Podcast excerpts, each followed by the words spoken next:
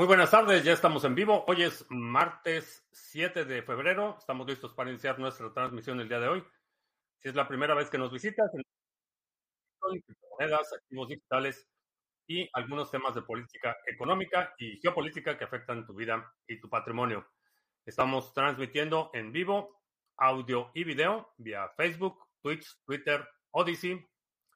Eh, lunes, martes y miércoles tenemos nuestro live stream de solo audio vía Podbean. Y ya tenemos también a la banda Centavera de YouTube, los miembros del canal de YouTube. Ya nos acompañan en las transmisiones en vivo, así es que bienvenidos. Bitcoin se está negociando en 23.313 en este momento. Vamos en franca tendencia ascendente. Vamos a ver si probamos, eh, si se rompe eh, la resistencia al nivel de los 24.000, que ya lo intentamos dos veces la semana pasada. Vamos a ver si esta vez el impulso alcanza para eh, superar esa resistencia. Uh, ¿qué tal? Oscar en Criptos, Carlos Capistrán, buenas tardes. Me quedé con la duda del pre-show, mensaje, mensaje de Satoshi de Genesis era un up return. No, no, no, un upcode. No, up return. Uh, arbitrarios en, en, la transacción. Eh, Itziar, ¿qué tal? Eh, me perdí el pre-show. Bueno, eh, pues voy a repetir un par de cosas del pre-show. Alguien en YouTube sugirió que fuera la banda Satoshera. Ah, sí, voy a hacer una, una encuesta entre los miembros de la banda Sat, eh, si le cambiamos el nombre a la banda Satoshera. Más, más apropiado, según alguna sugerencia. Chester BTC, ¿qué tal? Eh, que le gusta ApeSwap, muy bien. Whiskeborg, Paco Gómez, el uso de memoria ya va en 203 megas por los NFT de Bitcoin. ¿Qué pasa si llega a 300? ¿El uso de memoria de qué? ¿De tu nodo o de qué? ¿A qué te refieres con que llega 203 megas? En esa proporción el, almacenamiento eh, no creo que vaya a ser problema. YouTube no se ve en vivo. A ver, vamos a checar rápidamente. Uh, no, no ese dashboard. Uh, este otro dashboard. Eh, sí, dice que estamos en vivo. Y está ahí activado para solo para miembros. Eh, déjame ver si está el URL. Ah, un poco redundante, pero ahí está el URL. El stake de NIM. Eh, sí, la verdad es que estaba publicando en Twitter hace un momento que nos acercamos de NIM delegado. Son aquí tenía en cuenta. Tenemos 724 mil NIM delegados. Así es que eh, va bastante bien. Espero que se saturen rápido esos nodos y tengamos que abrir un tercer nodo. Eh, sería buena noticia. Y si todavía no está recibiendo recompensas en NIM, pues no sé qué esperas ve a NIMSwap y ahí puedes obtener NIM y delegarlo y empezar a recibir recompensas en, la, Bitcoin. En la página Mempool se dice que el uso de memoria de 203 a 300 megas. Eh, ese mempool no es, eh, es la memoria o el espacio que se utiliza para las transacciones no procesadas. No hay un límite de mempool. Cuando hay mucho tráfico y hay muchas transacciones que no han sido validadas, ese el, tamaño del mempool fluctúa. Eh, hay momentos en los que sube mucho y hay momentos en los que baja. No hay un límite para el mempool, porque son las transacciones que no han sido validadas o que no han sido incluidas eh, todavía en un bloque. Eh, Sebastián, miembro de la banda Satochera, buenas tardes. Subidón del precio de NIM. Eh, ah, ¿Qué incentivo existe para tener relays en Nostr? No hay un incentivo económico, es altruismo. Es similar al incentivo de algunos otros nodos que no están incentivados, pero que por conveniencia propia por cuestiones de privacidad, por ejemplo, pudiera ser una razón para tener eh, un relay propio de Noster. Eh, los eh, Noster es una red de mensajes peer-to-peer con verificación criptográfica del origen del mensaje. Entonces, realmente no ganas, no ganas por operar, por ejemplo, no hay incentivos por el ruteo de mensajes. Pero diría las dos principales motivaciones, una es por privacidad y la otra es por, eh, si quieres contribuir a la red. Arrow es la única cartera disponible para la Coldcard. Eh, no, la Coldcard es compatible con varias. Eh, Adirciño en Colombia, ¿qué tal? Eh, Fulano Tochi en Miami. No me, no, no me he metido a NIM porque todavía no. Ah, está bien. Es decir, que si hay más transacciones puede llegar a 500 megas. Eh, sí. Sí, el mempool es un repositorio de transacciones no validadas. Eh, no es un repositorio central, no hay un solo mempool. El mempool es un espacio que tienen eh, los mineros o los nodos que están haciendo relay de transacciones, donde guardan las transacciones que han sido propagadas por la red, pero que todavía no han sido verificadas. Es como una es como una carpeta temporal, la carpeta de pendientes. Esa sería la, está la descripción más adecuada. En términos de, de impacto, es bastante trivial. Me quedo con NIM. Mejor deben buscar algún incentivo en Nostor. Creo que sí. Eh, en el futuro creo que vamos a ver aplicaciones donde haya un incentivo, a lo mejor no necesariamente económico, pero algún incentivo adicional eh, para o, correr infraestructura o participar. Eh, mucha gente dice que va a reemplazar, por ejemplo, que puede reemplazar a Twitter. No en su estado actual. Eventualmente sí se puede construir algo como Twitter, eh, donde los mensajes sean propagados eh, con verificación criptográfica.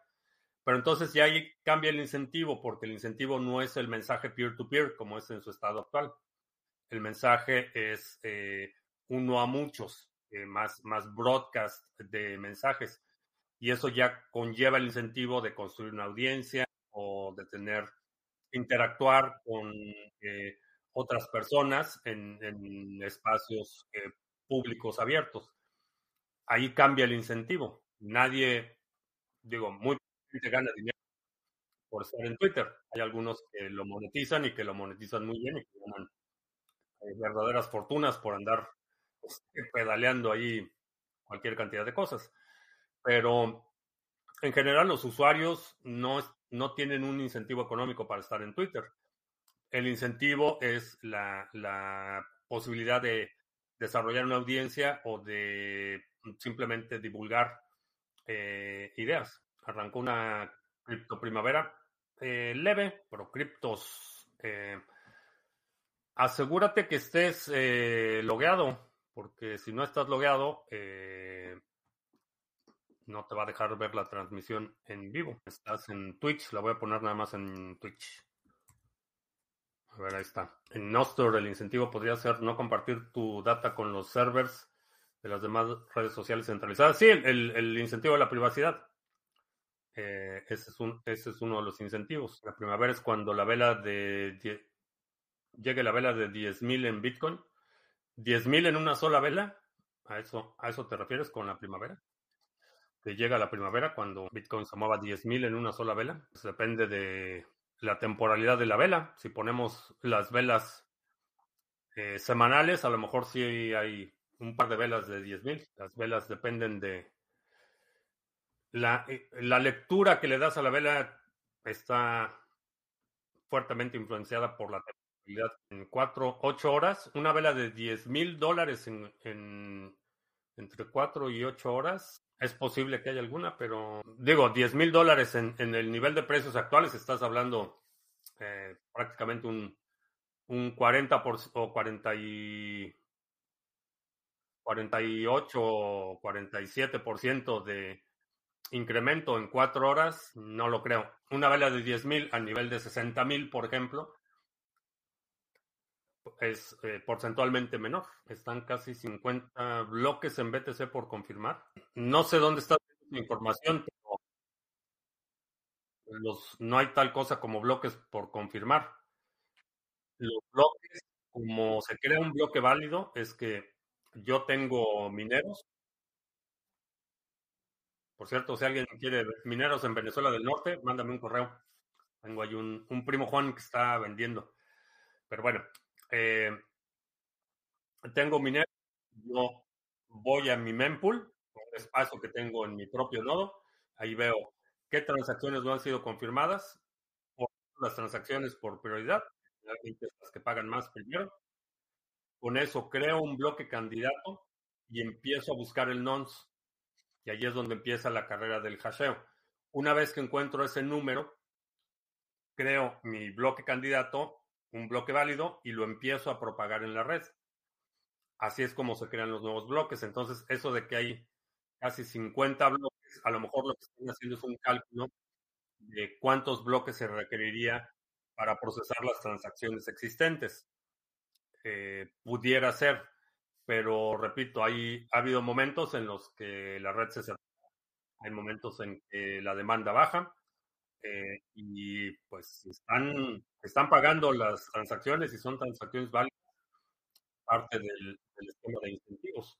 Ese componente moralino de que no son transacciones que me gustan o que yo apruebo, eh, no es parte de los incentivos de la red. Cuando BTC ronde a los 100 mil, puede ser una vela de, de 10 mil. Sí, sí, sí, sí.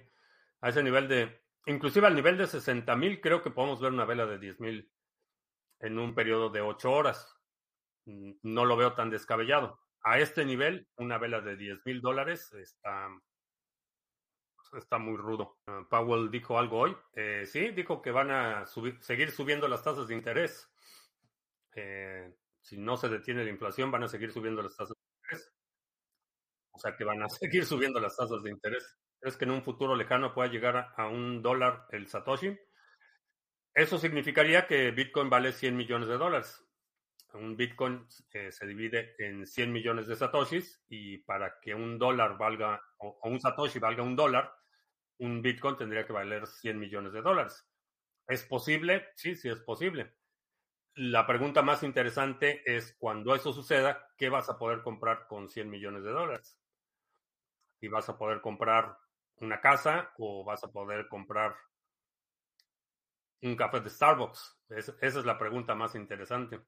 Pero sí, creo que eventualmente sí llegará un punto en el que un dólar valga, o un Satoshi valga, un dólar valga un Satoshi, o un Satoshi un dólar. 50, 50 bloques 50 bloques, 560. A ver, 50 bloques, intervalo de bloques de 10 minutos, son 500 minutos. Entre 60 minutos me da 8.33 horas. No se me hace, no se me hace algo problemático. O si, has, si alguna vez has eh, enviado una transacción con un fee muy bajo, yo he tenido transacciones que se tardan 5 o 6 días en confirmar. Entonces, eh, 50 bloques multiplicado por 10 minutos, que es el intervalo entre bloques, son 500 minutos. Divididos entre 60 minutos, son 8.3 horas. No se me hace. Eh, cuando Binance le da por consolidar, también fludea el mempool. Sí, eh, running, el blockchain running para montar un pool. Eh, no, tenemos otro candidato. 6.190 transacciones en la mempool.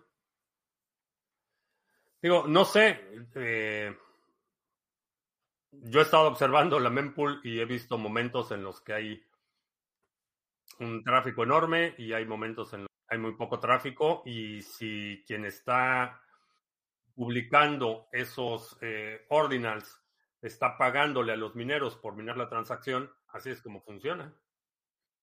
Eh, Nenio, por cierto, Nenio, le, le mandé un mensaje a Eddie Espino a ver si hacemos una conversación sobre el tema de Hype. Si quieres acompañarnos, mándame un mensaje. y hacemos ahí una pequeña charla sobre el tema de Hive, que hablando de eh, interacciones incentivadas, creo que es un buen candidato. Eh, Hive, buena oportunidad para invertir en Turquía. Depende, depende de eh, invertir en qué, pero no sé, esas, esas inversiones carroñeras me dan, eh, creo que hay muchas oportunidades. Los países más liberales adoptarán las criptos mucho más antes que el resto. Mm, depende un poco de qué tan estricta es tu definición de liberales. Si estamos hablando de liberales progresistas tipo Canadá, o estamos hablando de liberales clásicos. Eh, honestamente, las criptomonedas son una afrenta al monopolio del Estado para la emisión de dinero.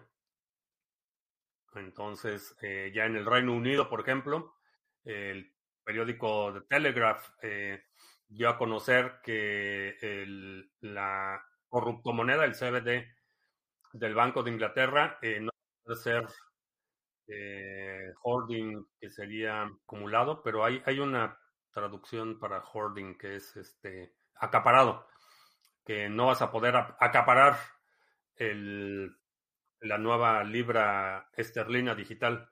Lo que quiere decir es que, como lo hemos comentado, eh, le van a poner fecha de expiración. Creo que los, los gobiernos que, los países que van a adoptar más rápido van a ser países como El Salvador, que realmente no tienen mucho que perder. La red de Lightning Network podría usarse más si se disparan el valor de las transacciones de la red principal. Sí, aunque para entrar y salir de Lightning Network necesitas transacciones on-chain. Necesitas la transacción de la apertura y cierre del canal. Por lo general, el mercado alcista luego del halving, sí, sobre que Argentina y Brasil quieren una moneda común.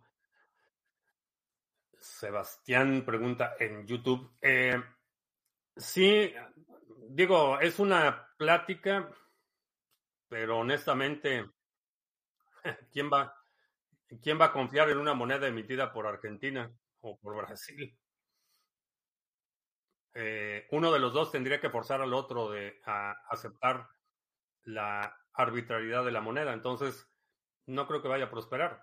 Eh, si algo tienen los castrochavistas como una característica eh, profundamente marcada es que se devoran entre ellos.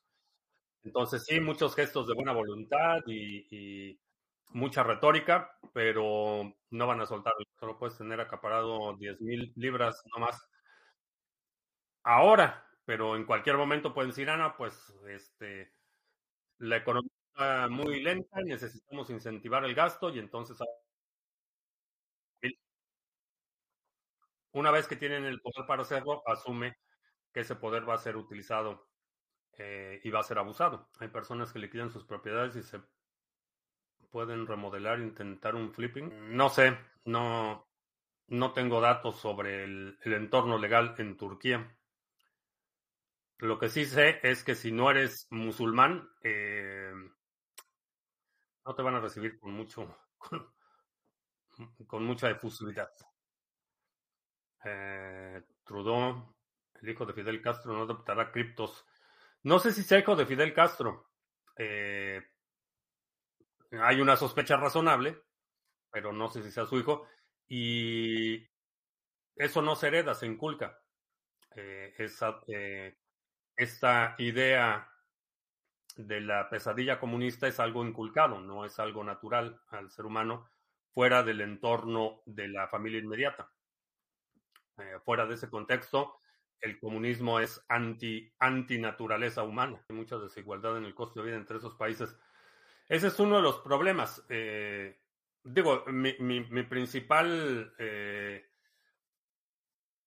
enfoque serían en la parte de la confianza entre los dos gobiernos, pero sí, si quieren utilizar una moneda común, lo que quiere decir es que tienen que normalizar eh, por lo menos los ingresos. Y va a suceder lo que le pasó a España cuando se adoptó el euro. La calidad de vida en España era muy superior cuando estaba todavía la peseta. Uno de los principales detonadores de la erosión de la calidad de vida en España fue que tuvieron que normalizar o emparejar eh, el nivel de, costos de bienes y servicios con el resto de Europa. Ese ha sido uno de los problemas. Hay una noticia de que Visa les da 10 mil dólares a los negocios para que no acepten efectivo. Eh, no tengo idea. No he escuchado nada al respecto. Lo digan los argentinos que tenían sus ahorros en dólares en bancos argentinos y de momento, de un momento a otro, se los convirtieron a ARS. Eh, sí, también eh, en México lo hicieron, no me acuerdo si fue en el 80 y la devaluación del 82, 1980, sí fue esa, una de tantas, o en el 86, no, en el, no fue antes, en el 82. Eh, sí, eh, los bancos podías tener cuentas eh, denominadas en dólares y de la noche a la mañana eh, congelaron esas cuentas y eh, movieron el tipo de cambio y te lo pagaron muy por debajo de, en la calle del dólar. El término castrochavistas fue creado por el dictador Álvaro Uribe, Uribe Vélez. No, no sé. no sé, pero es un término apropiado para la ideología de la eh, depredación latinoamericana. Si vas a Colombia, no lo uses o serás tomado como un meme o tal vez agredido. ¿Eh? Los, los demócratas no les gusta la crítica. Es algo inverosímil que apoyes a la izquierda con fervor e igual a Bitcoin y la descentralización. Es algo que no entiendo. Eh, de la misma forma que no entiendo este movimiento o, grupo de bitcoiners eh, fundamentalistas cristianos, que hay muchos, y que argumentan que Bitcoin es de origen bíblico y que es este, que es este un regalo de Dios y todo este asunto. Eh, no lo entiendo. Para mí que pues que cada quien crea lo que mejor le parezca en términos de de eh, las consecuencias de esas creencias generalmente son los propios tenedores de esas creencias los que sufren las consecuencias. Entonces, realmente, en el contexto de Bitcoin, eh, no, me, no me angustia demasiado. Es algo que no entiendo. Eh, cómo concilias esas dos ideas que, en mi opinión, son diametralmente opuestas. No solo no solo distintas, sino diametralmente opuestas, antagónicas. Cuba es inculcado al extremo el comunismo muerte. Eh, ¿Sí? ¿Qué es peor para Latinoamérica, la guerra contra las drogas o el comunismo? El comunismo, definitivamente, sin duda.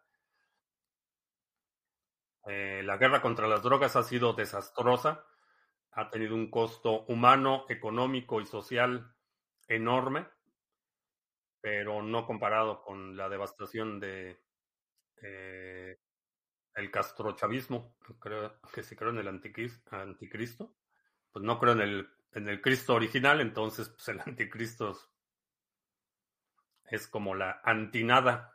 No, no lo vería mucho más allá que un villano de ficción. El mal existe, eso, eso sí, que no, que no se confunda.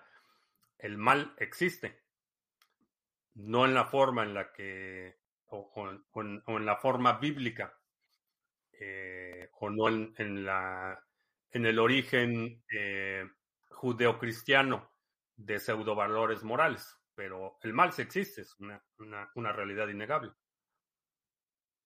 Eh, ¿Cuál es la, el origen del mal? El cristianismo fundamentalista, el origen del mal, el origen del pecado, libre albedrío. Quiere decir que si te vas al cielo no hay libre albedrío. Es un esclavo eterno. No, gracias. Paso. ¿Algún comentario sobre las monedas estables algorítmicas similares a Digit? Ayer comentaba en la eh, estaba enseñando la pantalla. Eh, está bloqueado la geolocalización para usuarios de Estados Unidos. Si vas a la página oficial de Digit y no utilizas la VPN, o sea, fue lo que hice ayer. Eh, desconecté la VPN, entré a la página y pues resulta que no dan servicio a usuarios en Estados Unidos. Que para mí es un poco rojo enorme, porque quiere decir que hay alguien que tiene responsabilidad fiduciaria, control fiduciario de la plataforma, lo que en consecuencia tendría responsabilidad por eso lo, lo bloquean fuera eh, o, o, de Estados Unidos. Entonces, mm, ya empezamos con problemas. El Fernet está fuerte, quedé alegre mirando en vivo. Muy bien. ¿Quién es mi villano favorito? Probablemente Gengis Khan sea de mis villanos favoritos. ¿A qué, ¿A qué, crees que se deba tantos despidos en el área de IT? Eh, si te refieres a los despidos de Facebook, de, de, Google y todos esos, principalmente porque operan de una forma muy ineficiente. Primero. Y segundo, eh, se está acabando la pista para la recompra de acciones. Entonces tienen que empezar a recortar gastos. Y estaba viendo que en vez de ya de anarquismo, tal vez sería ya mejor llamar voluntarismo, que tiene una connotación más positiva. Hay diferencias sutiles entre el anarquismo y el voluntarismo, pero sí, eh, tienen una intersección, una concurrencia de eh, ideologías eh, importante, porque la, se supone, y esto obviamente algunas constituciones lo reconocen, algunas no, pero se supone que la conformación de un gobierno nacional es por el consenso de los ciudadanos. Eh, estás participando de forma voluntaria. Eh, lo que es eh, el, el, proceso electoral, el proceso democrático de, o la democracia representativa, es un proceso de participación voluntaria. Hay algunas excepciones, por ejemplo, Australia penaliza a los que no votan, sanciones para quienes no votan. Entonces ahí ya no es tan voluntario. Esa es la pregunta del libre albedrío, fue la que causó que los testigos nunca más fueran por mi casa. Ese y bueno, si llegan, aquí ya no llegan, pero cuando estaba viviendo en, en Dallas, que era una zona con mucho mayor densidad de población, sí llegaban ahí los testigos de Jehová y toda clase de evangélicos de todos colores. Para los evangélicos eh, multicolores, lo que funciona muy bien es que les digas que eres musulmán, porque entonces ya no saben qué decir. Están, eh, por lo menos en, en, el área en la que yo estaba, eh, estaban entrenados para responder a, a, a, población católica y era la zona en la que estaba, zona urbana, eh, mucha población migrante, muchos mexicanos, entonces eh, una población predominantemente católica. Entonces todo el rollo de evangelización era eh, enfocado a, a, inmigrantes católicos. Entonces ya tenían todo su rollo preparado, que si el Papa y que si el Vaticano y todo eso, que si la Virgen María. Entonces cuando la puerta y le dices que eres musulmán, pues ya no saben ni qué decir. Es una buena. Los verdaderos izquierdistas tenemos la A tatuada en nuestros cuerpos. La, la A de asno. Lo dije, perdón. Nada personal, mi estimado Fifario. Ah, 3D, ¿qué tal? Tomo eh, café. Se terminó el food de Binance. Por ahora sí, eh, parece que sí. De anarquía, dice que los izquierdistas son en el fondo anarquistas. Eh, no. Hay que leer historia, mi estimado Fifario. Póngase, lea para que no se aburra. No hay, no hay ninguna evidencia de que ese sea el caso. Formar porros. Eh, bueno, pues adiós. Buen viaje. Arcad. Buenas noches. No sé qué pasa con Odyssey, que nunca veo los, no veo los mensajes, tengo que recargar la página y hasta que recargo la página me aparecen los mensajes Uh, Coinbits uh, eh, CDC en Ciudad del Carmen, Campeche, ¿qué tal? Díaz Cabello en Cuernavaca, tierra donde el exfutbolista puede ser gobernador. Uh, temito. vale la pena invertir en NIM en lugar de acumular BTC. Eh, no sé si en lugar, no te puedo decir. Eh, eso es algo que solo tú puedes determinar. qué tan rápido lo, lo quieres hacer en mi opinión, eh, procura acumular primero un Bitcoin y luego ya. Pero si tienes un apetito de riesgo un poco mayor, puede empezar empezar con NIM y tus ganancias en NIM irlas pasando a Bitcoin. Si esto realmente hubiera existido, sería ProCrypto. No lo creo, porque era enemigo de la propiedad privada, era colectivista, eh, despreciaba la propiedad privada. ¿Qué crees que sea mejor para una ciudad capital, un metro subterráneo o uno elevado? Hay muchísimos factores que inciden en la preferencia de uno u otro.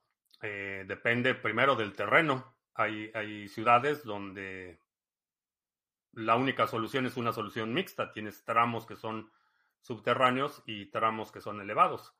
Generalmente los, tramos elevados se ponen en lugares donde el costo de eh, demoler la infraestructura existente, poner el tren subterráneo y crear infraestructura encima de eso es eh, no tiene sentido. Entonces, la, la decisión de si se hace subterráneo o elevado depende de las condiciones del terreno y depende también de la infraestructura existente. ¿Viste algo que te puso a dudar? Eh, no tengo la versión completa, pero la Biblia. ¿Qué dice de la propiedad privada? Pues que abandones, que abandones toda tu propiedad y que abandones a tu familia y que lo sigas. El NIM de Xbing es nativo, no lo creo. Eh, la forma en la que lo puedes checar es eh, ve al exchange, selecciona el activo y le das depositar. Y cuando le des depositar ahí te va a decir si es nativo o no. Pero asumo que no, elevado para desiertos. No sé por qué pondrías un metro elevado en un desierto. El, transporte público eh, solo tiene sentido cuando tienes una alta densidad de población. No sé para qué pondrías un, un metro elevado en el desierto, normales. Sí, aunque la atribución es la, parte que no, aun cuando no haya explicación, la explicación sobrenatural no es necesariamente satisfactoria. Eh, estoy, puedo hacer paz con la idea de que hay cosas que no entiendo. Y está bien que haya cosas que no entienden. No necesito o no, no tengo la necesidad de, de atribuir a un ser sobrenatural o a, cosas sobrenaturales, cosas que pueden ser explicados, eh, diría el 90% de las veces, por fenómenos ópticos o sensoriales. ¿Te gustan las impresoras 3D? Eh, sí, tengo una. No la he utilizado tanto como quería porque he estado súper ocupado, pero, pero sí, es cierto que el que lea la Biblia completa se puede volver loco. Eh, sé que no es un estudio estadístico o con significancia estadística, pero te puedo decir que no. Yo he leído la Biblia más de una vez. Eh, todavía gozo de mi sano juicio. Eh, esa idea de que te volvías loco es herencia de un mito medieval, donde por cientos de años solo el clero tenía acceso, bueno, primero a la educación para poder leer y aun cuando se populariza la, Biblia como tal, eh, el Vaticano por muchos años eh, prohibió que, los creyentes, los feligreses, leyeran la Biblia. Eh, tenía que ser leída por, por el clero y controlada por el clero. Es parte de las reformas de, de Lutero y el cisma de la Iglesia Católica y pero de ahí viene. Preferiría creer en positivo que existe algo más que no entendemos. Hay muchas cosas que no entendemos. Como humanidad hay muchas cosas que no entendemos y como persona, pues muchas más que no entiendo. Pero solo porque no entiendo, eso no, no es justificación eh, o no es argumento para decir que entonces es por, por mandato divino o por fuerzas este, eh, conscientes, eh, omnipresentes, omniscientes. Egipto se construye un metro elevado en un desierto. Ah, pues no tengo idea. No sé por qué están construyendo un metro elevado en un desierto. ¿Y por qué lees la Biblia si no crees que sea verdad? Y ya la descartó. Pues porque leo muchas cosas. el, el, hecho de leer algo no significa un, un acto de rendición intelectual puedo leer cosas con las que no estoy de acuerdo o puedo creer, puedo leer eh, biografías o puedo leer novelas o puedo leer libros de ficción, cuentos, donde, digo, el hecho de disfrutar una lectura o de leer algo no significa que estés... No, no es un acto de aceptación implícita del contenido del Yuyo que ya hizo su tarea. Excelente. Ya te dejé otra tarea, así es que revisa tu correo. Encontrado respuesta de dónde viene la humanidad. Lo que sabemos es que viene de África. ¿Cuántos años leí? ¿Cuántos libros leí en el 2020? Menos de los que quería leer. Leer la Biblia no es como leer una mentira. Eh, es leer muchas mentiras. Pero si lo lees con, con el contexto histórico de lo que como humanidad sabíamos en ese momento, eh, si lo lees con pensamiento crítico, no es distinto a leer Harry Potter o a leer este, cualquier otra obra de ficción. Las aventuras de Sherlock Holmes no es distinto a, leer cualquier otra obra de ficción. Y es un texto de significancia histórica. Eso, eso no, no niego el impacto cultural, político, económico que ha tenido el cristianismo en, el mundo moderno. No niego ese impacto. Y es una obra relevante para el contexto cultural y social. Pero eso no quiere decir que sea verdad lo que, lo que dice. Libros de teología he leído. Ah, supongo que dices cuántos. Eh, por lo menos tres. Tres que son así estudios teológicos, como el Sohar, por ejemplo, del que hablaba hace un par de semanas. Justo ayer me llegaron tres libros que compré, servidores Linux, Python avanzado y autodisciplina. Excelente. En cuanto a, aparte de teología, Fui educado en una familia católica. Eh, crecí en una familia católica bastante conservadora. Eh, atendí escuelas eh, religiosas, primero escuelas de frailes que eran los del Tepeyac, ya se me olvidó. Frailes, no eran franciscanos, eran, ya no me acuerdo qué frailes eran, pero eran frailes los del Tepeyac.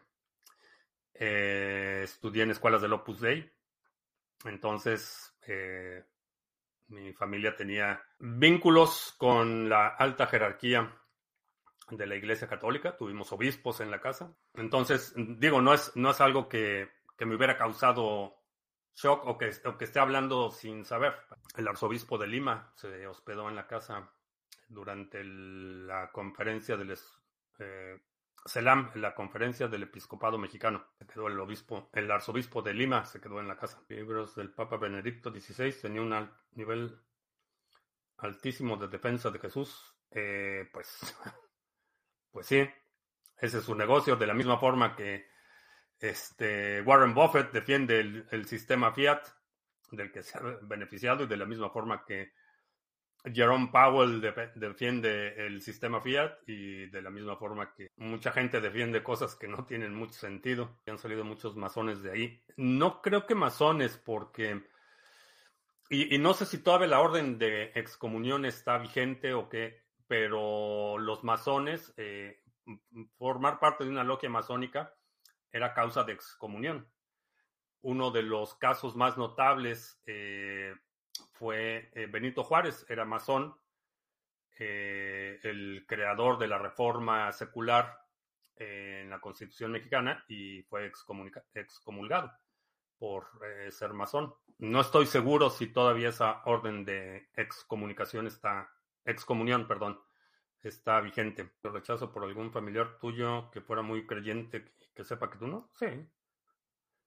Una tía que me me bloquea cada tres meses.